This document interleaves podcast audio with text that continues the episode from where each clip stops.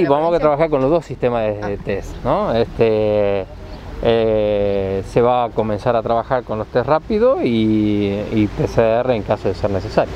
¿Y Bien. por qué se vuelve al barrio federal? ¿Había quedado un sector sin Eh, cubrir o cómo cuál No, fue la decisión? primero, bueno, había un sector sin cubrir, la otra cosa era utilizar el test rápido, el barrio federal tiene un sistema de laboratorio instalado, por lo tanto necesitamos otra complejidad y la idea es eh, probar el, el- el test rápido puntualmente, cómo funciona, qué necesidades tenemos para después poder seguir trabajando en el resto de, de la, de la población, teniendo el laboratorio a mano, digamos. ¿Cuántos test eh, rápidos hay para la ciudad General Pico?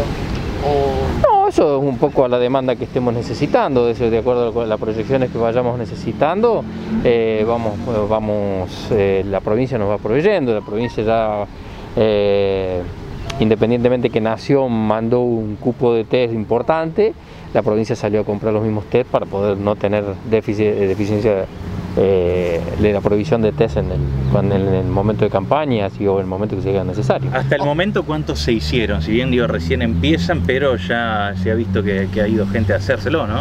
Sí, justo estaba por preguntar a los chicos cómo estaban trabajando, así que el dato concreto no lo tengo.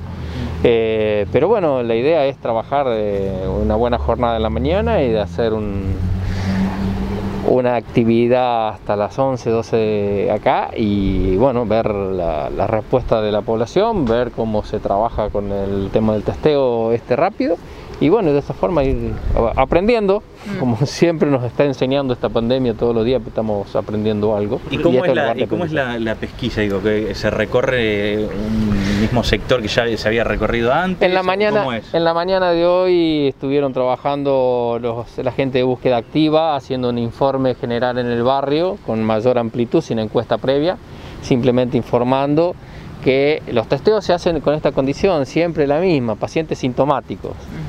En pacientes asintomáticos no se testea porque la tasa de, de, de falsos positivos es alta, por lo tanto eh, siempre con sintomatología la tasa positiva es más efectiva. ¿no? ¿Y cómo es el procedimiento?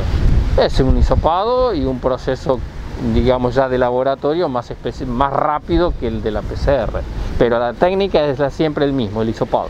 ¿Mañana siguen en algún otro lugar? Eh, vamos a ver los resultados. Eh, sí está previsto el viernes. Este, probablemente si podemos ampliar, si podemos, eh, digamos, adecuar la situación, lo hacemos en energía que está planificado. Recién se ha mencionaba- analizado, se ha analizado digo, esta variación que- de casos que venimos teniendo, pasamos de 5 un día antes a 30 en el día de ayer, 25, 20. ¿Cómo se analiza todo esto? Mira, de acuerdo a los números míos, estábamos entre 25 y 30 todos los días. Digamos, hay hay algo estable en la última semana y bueno, es un análisis que venimos haciendo, la provincia viene haciendo puntualmente en este sentido. Eh, por eso la fase 2 que estamos transitando y bueno, tratando de, de contener los brotes y, y de, y de tratar de que estos eh, se mantengan en esta meseta ¿no? de casos. ¿Por qué recién ahora se empiezan a implementar estos testeos rápidos? Los test rápidos, bueno, fue una evolución también del mismo procedimiento. Al principio tenía una tasa, esto es por literatura, no por experiencia propia, no por lo que uno lee y las informaciones que tiene. Tenía una tasa de falsos positivos, falsos negativos más alta, eh, se mejoró el- los kits y hoy por hoy tiene una tasa, es, eh, es muy sensible, por lo tanto es mucho no mejor, el- siempre el gold standard sigue siendo la PCR en ese sentido, pero se acerca mucho a los resultados de la PCR. Doctor, eh, las nuevas vacunas han provocado mucha reacción adversa. ¿Qué podría decir usted? Desconozco los informes más de los medios, no sé otra cosa. ¿Es, es- una vacuna segura?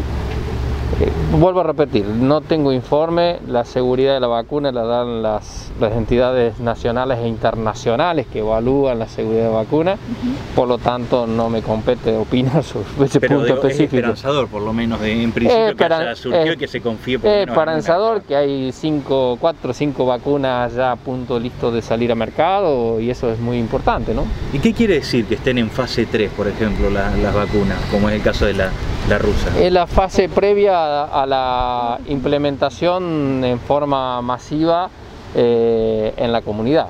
¿no? Es decir, independientemente que en este caso se prevé a, a población de riesgo, similar a un esquema de vacunación de la gripe, eh, pero bueno, la fase 3 significa es el estudio previo, para un poco refiriéndonos a las preguntas que hizo tu colega recién, es decir, eh, cómo es en cuanto a las reacciones adversas, si son importantes, si son reacciones adversas esperadas, etcétera, etcétera.